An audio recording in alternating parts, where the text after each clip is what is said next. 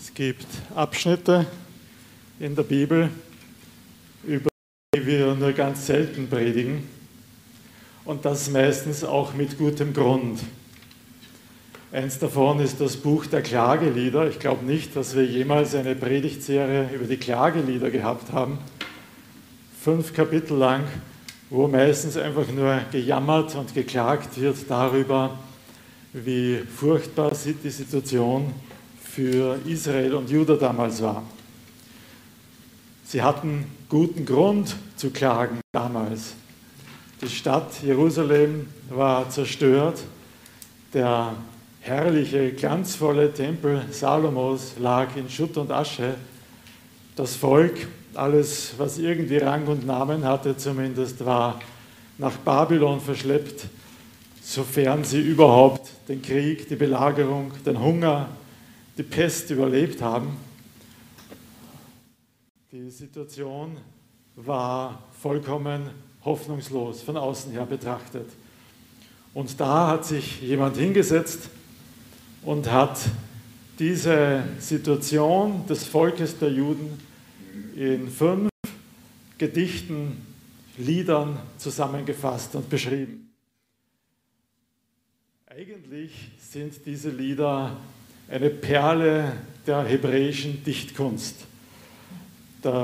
Das Beste, was äh, gedichtet werden konnte im Hebräischen, war damals ein sogenanntes Akrostichon, also ein alphabetisches Gedicht. Sie nahmen alle Buchstaben ihres Alphabets, 22 Buchstaben sind das, und die erste Zeile beginnt mit dem ersten Buchstaben, die zweite Zeile mit dem zweiten und so weiter. So haben sie ein Lied durchgedichtet. Das war so der Gipfel der Dichtkunst. Einige wenige Psalmen sind so geschrieben. Am bekanntesten ist der Psalm 119, wo jeder Buchstabe acht Verse bekommt. Acht mal 22 Buchstaben, 176 Verse über ein Lob auf das Gesetz Gottes. Bei den Klageliedern ist es so, dass jedes von den fünf Kapiteln ein eigenes Lied ist und jedes von diesen fünf Kapiteln ist so ein Akrostichon, ist alphabetisch angeordnet, ein alphabetisches Gedicht. Das erste Kapitel, eben 22 Buchstaben im Alphabet, 22 Verse und jeder von diesen Versen hat drei Zeilen. Man sieht es, Agib, du kannst uns vielleicht die Folie zeigen. Ich habe es versucht, ein bisschen schematisch darzustellen. 22 Verse, der erste Vers beginnt mit Aleph, also mit dem ersten Buchstaben A und dann drei Zeilen und dann Bet, der zweite Buchstabe, drei Zeilen und so weiter, bis hinunter zum, zum letzten Buchstaben des Alphabets. Dieses Kapitel, dieses Lied ist von A bis Z eine Klage des Volkes der Juden darüber, wie, sie, wie alles kaputt geworden ist, wie sie in die Verbannung mussten, wie der Tempel zerstört ist, wie alle Hoffnung geschwunden ist. Ich möchte euch nur eine kurze Kostprobe geben aus den Versen 4 bis 6. Die Wege nach Zion trauern. Niemand pilgert zum Fest. Verödet sind alle ihre Tore. Ihre Priester seufzen. Ihre Jungfrauen sind voll Gram. Sie selbst trägt, trägt Weh und Kummer. Ihre Bedränger sind an der Macht. Ihre Feinde im Glück. Den Trübsal hat der Herr ihr gesandt, wegen ihrer vielen Sünden. Ihre Kinder zogen fort, gefangen vor dem Bedränger. Gewichen ist von der Tochter Zion all ihre Pracht. Ihre Fürsten sind wie Hirsche geworden, die keine Weide finden. Kraftlos zogen sie dahin vor ihren Verfolgern. Also alles ist zerstört, alle sind in Trauer und das Schlimmste daran ist, wir sind selber schuld. Ne? Wir haben es nicht anders verdient. Viele Jahre lang haben wir die Warnungen der Propheten überhört, nicht beachtet, haben wir weitergelebt in Sünde wie immer. Und eines Tages ist dann das Gericht gekommen. Klagelieder 1, ein wunderschönes Gedicht, aber voll von Trauer und Niedergeschlagenheit. Das zweite Lied, das zweite Kapitel ist genauso aufgebaut. Wieder 22 Verse, wieder alphabetisch angeordnet, drei Zeilen pro Vers. Und es ändert sich eigentlich gar nichts. Es ist derselbe Tonfall, dieselbe Hoffnungslosigkeit, dieselbe Niedergeschlagenheit, keine einzige positive Aussage.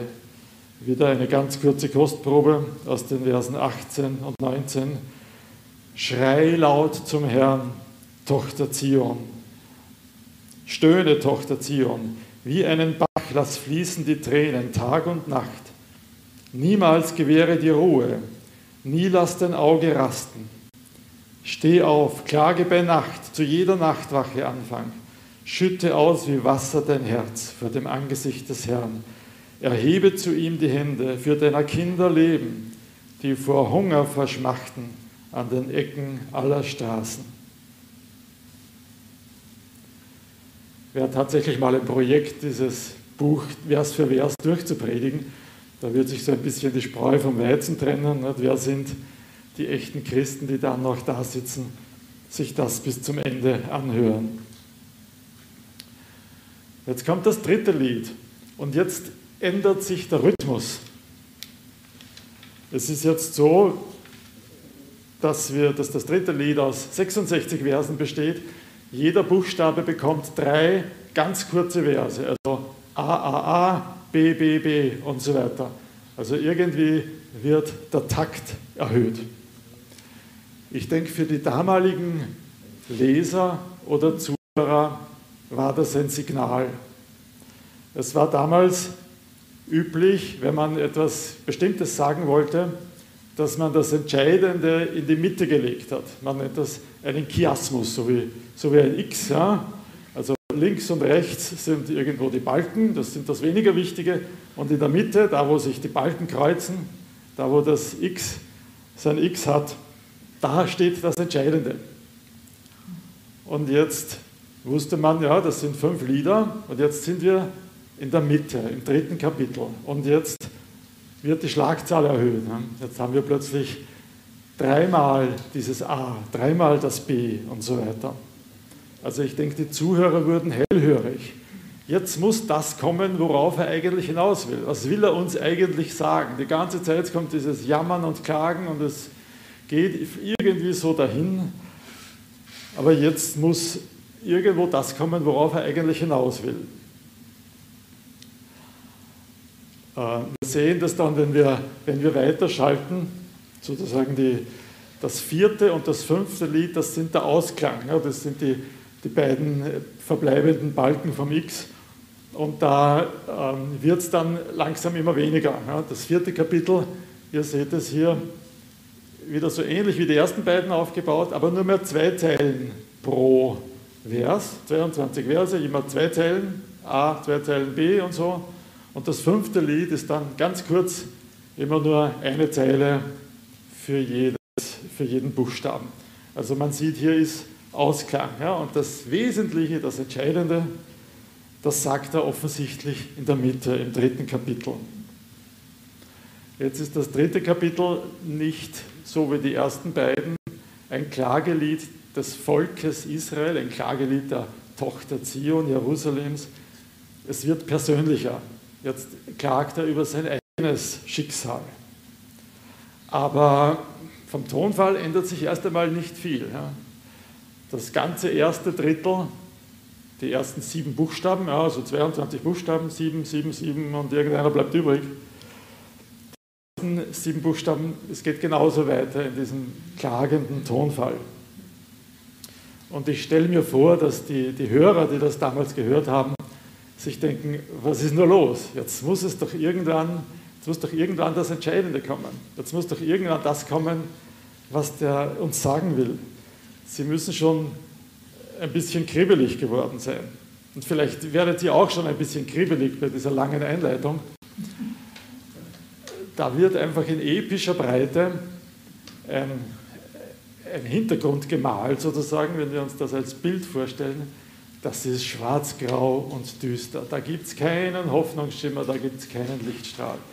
In aller orientalischer Breite und, und Ausführlichkeit wird all das Schlimme ausgebreitet.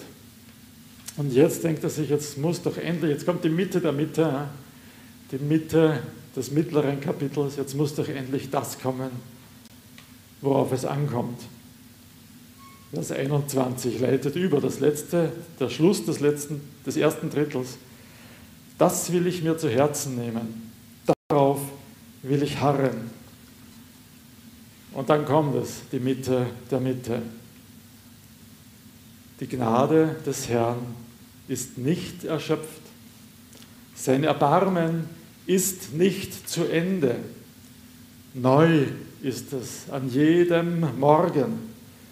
Groß ist deine Treue. Mein Anteil ist der Herr, sagt meine Seele. Darum harre ich auf ihn. Gut ist der Herr. Gut ist der Herr zu dem, der auf ihn hofft, zur Seele, die ihn sucht. Gut ist es, schweigend zu harren auf die Hilfe des Herrn. Ja, was sagt ihr jetzt vor diesem schwarz-grau düsteren Hintergrund, vor dieser hoffnungslosen Situation?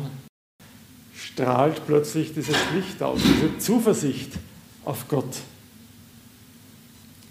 Die Gnade Gottes ist nicht zu Ende. Groß ist seine Treue. Ja, das ist ein Spruch, den findet man auf manchen Kalenderblättern vor einem schönen Palmenstrand oder vor einer wunderschönen Bergkulisse. Und man denkt sich, na ja, ist ja gut so, ja, eh klar. Und wenn es einem gut geht, ja, dann ist es vielleicht leicht, so etwas zu sagen, die Gnade Gottes zu loben, gute Worte über ihn zu finden. Kein großes Kunststück. Aber diese Verse sind geschrieben worden in der dunkelsten Stunde der Geschichte Israels. Und die werden jetzt noch besonders hervorgehoben. Das ist der, der einzige Lichtblick in diesem Buch der Klagelieder. Und gerade auf die lenkt er die Aufmerksamkeit so hin. Wir haben es gesehen im Aufbau dieses Buches. Hier ist die Mitte der Mitte. Es gibt aber noch zwei andere Dinge, wie er das besonders betont. Das eine ist wieder irgendwie was Grammatisches, so Wörter wie Gnade und Erbarmen die haben keine Mehrzahl. Von denen kann man normalerweise keine Mehrzahl bilden. Ja, man nennt das grammatisch, sie sind singulare Tanta, habe ich gefunden. Aber dieser Dichter der Klagelieder, der kümmert sich da einfach nicht darum. Vielleicht denkt er an seine alte Lehrerin und sagt, na, die hätte da sicher eine Wellenlinie drunter gemacht. Gnade hat keinen Plural, was heißt Gnaden? Aber er sagt, ist mir egal, ich mache das trotzdem möchte das so betonen, wie groß die Gnade und das Erbarmen Gottes ist, dass ich sie in die Mehrzahl setze, obwohl es die Mehrzahl gar nicht gibt. Also sagt er, die Gnaden des Herrn haben kein Ende. Seine Erbarmens oder Erbarmen oder Erbarmungen haben kein Ende. Neu sind sie an jedem Morgen. Ja, also ich möchte sagen, so groß ist das, da platzt mir die Sprache quasi. Und dann noch etwas, dann wechselt er plötzlich die Person. Ist euch das aufgefallen? Die ganze Zeit ist viel von Gott, vom Herrn, von Jahwe die Rede, aber immer in der dritten Person. Der Herr ist irgendwie weit weg, er ist irgendwo da draußen. Er ist eigentlich unser Feind geworden. Er hat sich gegen uns gewandt. Er hat gegen uns gekämpft. Die ganze Zeit ist von der dritten Person von ihm die Rede. Aber jetzt plötzlich sagt er, groß ist deine Treue. Irgendwie dreht er sich sozusagen um und sagt, jetzt rede ich nicht mehr mit dem Publikum, da ist der Herr plötzlich ganz nahe. Er ist da. Er ist mir plötzlich wieder nahe gerückt. Groß ist deine Treue.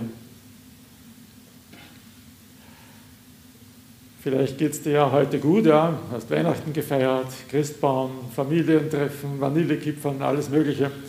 Du denkst dir, Mensch, was wird da, was mache ich mit einer Predigt über die Klagelieder in so einer Situation? die brauche ich eigentlich gar nicht. Ich würde so gern in Ruhe verdauen. Tut mir leid, wenn es so ist. Ja. Für dich ist die Predigt nicht bestimmt. Aber vielleicht stehst du auch da am Ende dieses Jahres 2021 und irgendetwas ist kaputt geworden in deinem Leben. Irgendetwas ist nicht so, nicht mehr so, wie es sein sollte. Weiß nicht, Familie, Arbeit, Gesundheit, Finanzen, irgendwas ist kaputt gegangen. Und da ist diese Hoffnungslosigkeit irgendwie, wie soll es weitergehen? Vielleicht ist es sogar so wie damals, dass du sagen musst, wenn ich ehrlich bin, bin ich selber schuld. Ich habe es selber vermasselt. Ich habe diese, diese Warnungen, die da sind, die ich, die ich hätte wahrnehmen sollen, ich habe sie in den Wind geschlagen. Ich habe die Propheten nicht gehört. Ich habe es selber vermasselt. Ja, was ist jetzt am Ende dieses Jahres? Dann ist dieses Wort Gottes genau für dich, weil Gott ist 2021 und 2022 dasselbe wie damals 587 vor Christus. Seine Gnade ist nicht zu Ende und sie ist unbeschreiblich groß. Sie ist jeden Morgen wie neu. Sein Erbarmen ist immer noch da. Seine Treue ist immer noch lobenswert. Er ist immer noch der, auf den man sich zu 100% verlassen kann. Was er sagt, gilt. Was er sagt, ist vertrauenswürdig. Und ich möchte dir das persönlich zurufen. Gott ist treu. Ich möchte es auch uns als Gemeinde zurufen. Ich denke, wir brauchen es auch. Roman hat schon ein bisschen in der Einladung, Einleitung ein bisschen gesagt. Ja, wir, sind, wir müssen uns neu finden. Wir sind eine kleine Schar. Wenige sind es, die den Weg finden zu Jesus hin. Man hat irgendwie das Gefühl, die Leute suchen spirituell, aber sie suchen überall, nur nicht bei Jesus. Aber wir wissen, sein Wort gilt immer noch. Sein Evangelium ist immer noch die Antwort auf die Fragen der Menschheit. Er ist treu, er steht zu seinem Wort, er lässt uns nicht im Stich. Würden wir jetzt weiterlesen in den Klageliedern, das, den Rest dieses Kapitels und die restlichen beiden Kapitel, dann würden wir sehen, dass das Jammern gleich wieder losgeht. Ja, also es ist die Trauer ist einfach zu groß, die Situation ist einfach zu schwierig, um zu sagen, ja, ich richte meinen Blick auf Gott und ich harre auf ihn und ich lasse mich nicht unterkriegen. Das Jammern geht gleich wieder los. Aber es ist nicht mehr ganz so hoffnungslos. Es kommen immer wieder so kurze Verse, kurze Lichtblicke herein, wo man, wo man sieht, ja, der Blick auf den Herrn ist immer noch da. Nur als kleines Beispiel den vorletzten Vers. Kehre uns, Herr, dir zu, dann können wir uns zu dir bekehren. Also irgendwie, Gott muss dafür sorgen, dass wir uns ihm wieder zuwenden können. Erneuere unsere Tage, damit sie werden wie früher. Also eine Bitte an Gott. Es kann wieder werden, es kann wieder gut werden. Gott wird sich, kann sich uns wieder zuwenden. Ein bisschen scheint das jetzt immer noch durch.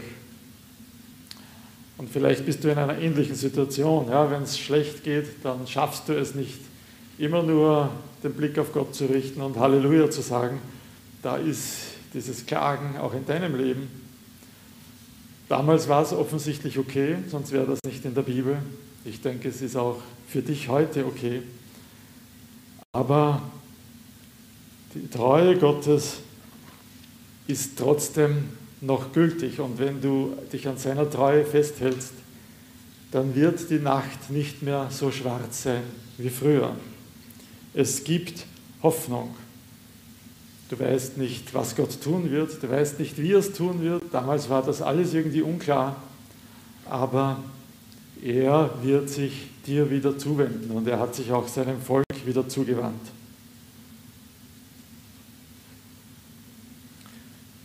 Gottes Treue gilt heute wie damals.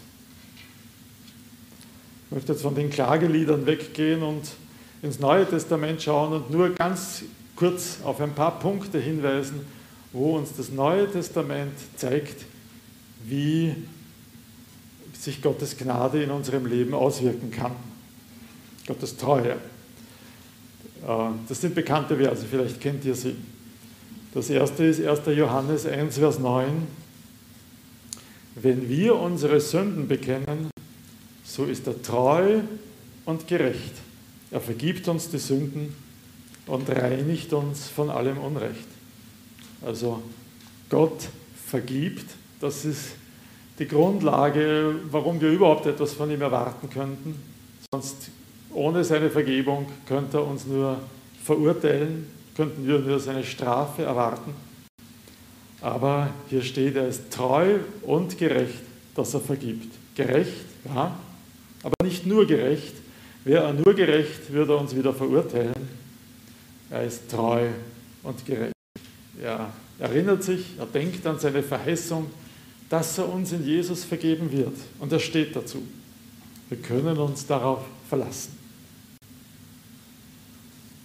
Das zweite Beispiel, auch sehr bekannt, 1. Korinther 10, Vers 13. Noch ist keine Versuchung über euch gekommen, die den Menschen überfordert. Gott ist treu. Er wird nicht zulassen, dass ihr über eure Kraft hinaus versucht werdet.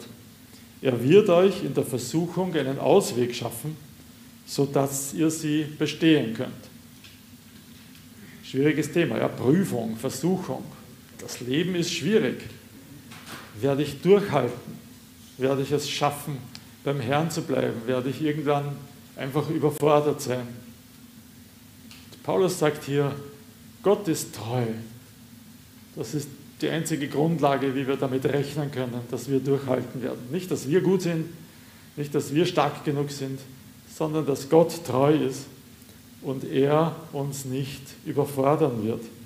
Er verlangt nichts von uns, was wir nicht tragen können. Gott ist treu. Und das letzte aus 2. Timotheus 2, Verse 11 bis 13. Wenn wir mit Christus gestorben sind, werden wir auch mit ihm leben. Wenn wir standhaft bleiben, werden wir auch mit ihm herrschen. Wenn wir ihn verleugnen, wird auch er uns verleugnen. Wenn wir untreu sind, bleibt er doch treu denn er kann sich selbst nicht verleugnen. Der zweite Timotheusbrief ist so ein Abschiedsbrief von Paulus. Es ist der letzte, den er geschrieben hat. Und hier an dieser Stelle zitiert er anscheinend ein, ein, Lied, das es damals gegeben hat, das vielleicht in den Gemeinden gesungen wurde, das diese Hoffnung von uns Christen ausdrückt. Ne? Wenn wir gestorben sind, werden wir auch leben und so. Also dieses diese Parallelismen. Da ist aber auch eine Warnung. Wenn wir ihn verleugnen, wird er auch uns verleugnen. Wir müssen standhaft bleiben, wir müssen bei ihm bleiben, wir müssen ihm treu bleiben. Aber dann scheint es so, dass Paulus sich selbst unterbricht. Er sagt irgendwie, wenn wir untreu werden, ich weiß nicht, ob das jetzt noch der Originaltext von diesem Lied ist, aber Paulus sagt jedenfalls, wenn wir untreu werden, man erwartet, dass Gott es auch wird, aber nein. Nein, wenn wir untreu werden, bleibt er trotzdem treu. Denken wir an die Klagelieder zurück. Ja, Israel war untreu.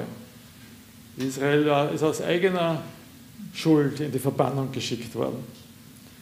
Und das ist nicht ohne Folgen geblieben. Aber es war nicht das Ende. Er hat sich seinem Volk wieder zugewandt. Sie konnten wieder zurückkehren in ihr Land. Und dann hat er, Weihnachten ist gerade gewesen, dann hat er sogar seinen eigenen Sohn zu ihnen geschickt. Sind wir untreu, so bleibt er doch treu. Er kann sich selbst nicht verleugnen. Darf man sowas über Gott sagen? Er kann etwas nicht. Er ist doch allmächtig. Er kann doch alles. Was kann Gott nicht, bitte? Das Einzige, was Gott einschränken kann, das ist er selber. Nur er selber kann sich Grenzen auferlegen. Er selber kann sich binden. Und genau das hat er getan. Er verspricht etwas und er verpflichtet sich selbst dazu, es zu halten. Er bindet sich an uns, er bindet sich an seine Verheißungen. Er verpflichtet sich dazu, treu zu sein. Er selbst hat das getan, sonst niemand. Er selbst hat sich verpflichtet, treu zu sein. Und deshalb gilt das bis heute. Die Gnade des Herrn ist nicht zu Ende. Sein Erbarmen hört niemals auf. Neu ist es an jedem Morgen. Groß ist deine Treue.